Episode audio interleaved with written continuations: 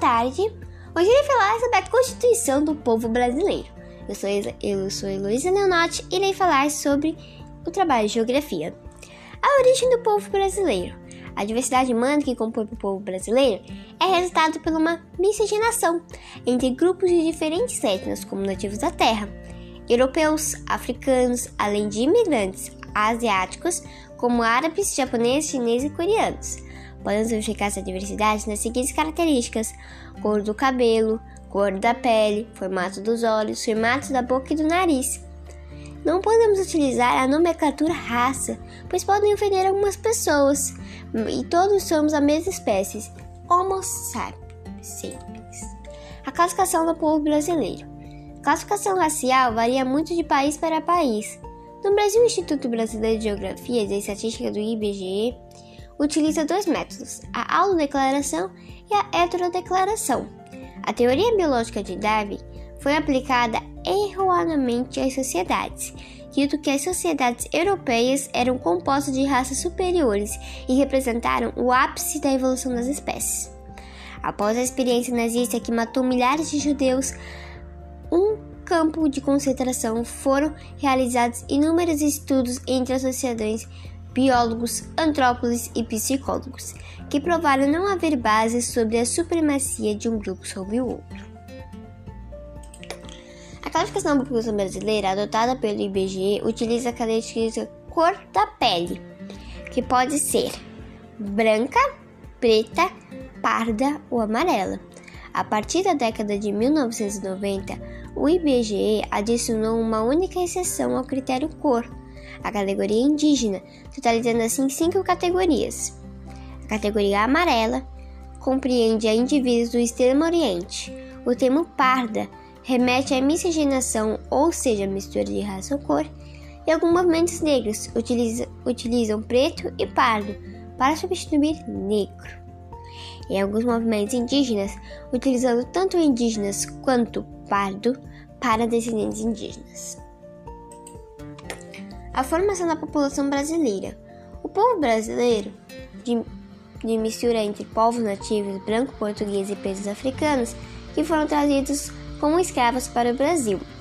Nessa miscigenação entre índios e brancos surgiu o termo mameluco dado pelos portugueses e caboclo dado pelos indígenas. Durante o ciclo de ouro, a entrada de portugueses cresceu, formando núcleos de povoamento em Santa Catarina e Rio Grande do Sul. Nesse período colonial, que foi de 1500 a 1822, cerca de um milhão de portugueses vieram para o Brasil. Neste período, houve a migração forçada dos africanos através dos navios negreiros, afinal, era uma atividade bastante lucrativa. Entre 1850 e 1888, aconteceu o processo da abolição da escravatura. Em 7 de setembro de 1822, com a independência do Brasil, Portugal proíbe a entrada de estrangeiros no país. Eram denominados colonizadores apenas aqueles que entraram antes da independência. A formação da população brasileira. No Rio de Janeiro, os suíços foram os primeiros a se estabelecer no Brasil entre 1819 e 1822 e fundaram a cidade de Nova Friburgo. Agora, Santa Catarina e o Rio Grande do Sul, os alemães foram os primeiros imigrantes oficiais em 1824. Se instalaram em Nova Friburgo e depois em Santa Catarina. Fundaram a cidade de Pomedoro, Blumenau, Joinville, São Pedro de Alcátria, Jaraguá do Sul e São Leopoldo, Vale do Rio dos Sinos e do Rio Grande do Sul. Agora, Santa Catarina e Rio Grande do Sul está liderando o segundo maior grupo de imigrantes europeus após os portugueses. Entre 1880 e 1930, formaram as cidades de Bento Gonçalves, Farroupilha e Caxias do Sul. Em Santa Catarina, as cidades de Nova Trento, Uruçaga, Nova Veneza e Itaguará. Na segunda metade do século XIX, um milhão de italianos já ocupavam a região Sudeste para trabalhar em lavouras e centros urbanos. São Paulo recebeu a sua grande maioria de bairros Bexiga, Brás, Bom Retiro, Boca e Barra Funda.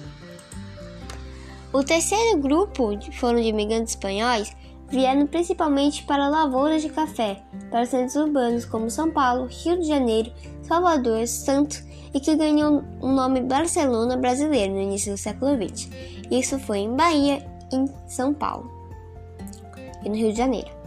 Agora, em São Paulo, os japoneses desembarcaram em 1908 no porto de Santos, no navio Casaco Maru, para trabalhar nas lavouras de café. Hoje, o Brasil abriga a maior população japonesa fora do Japão.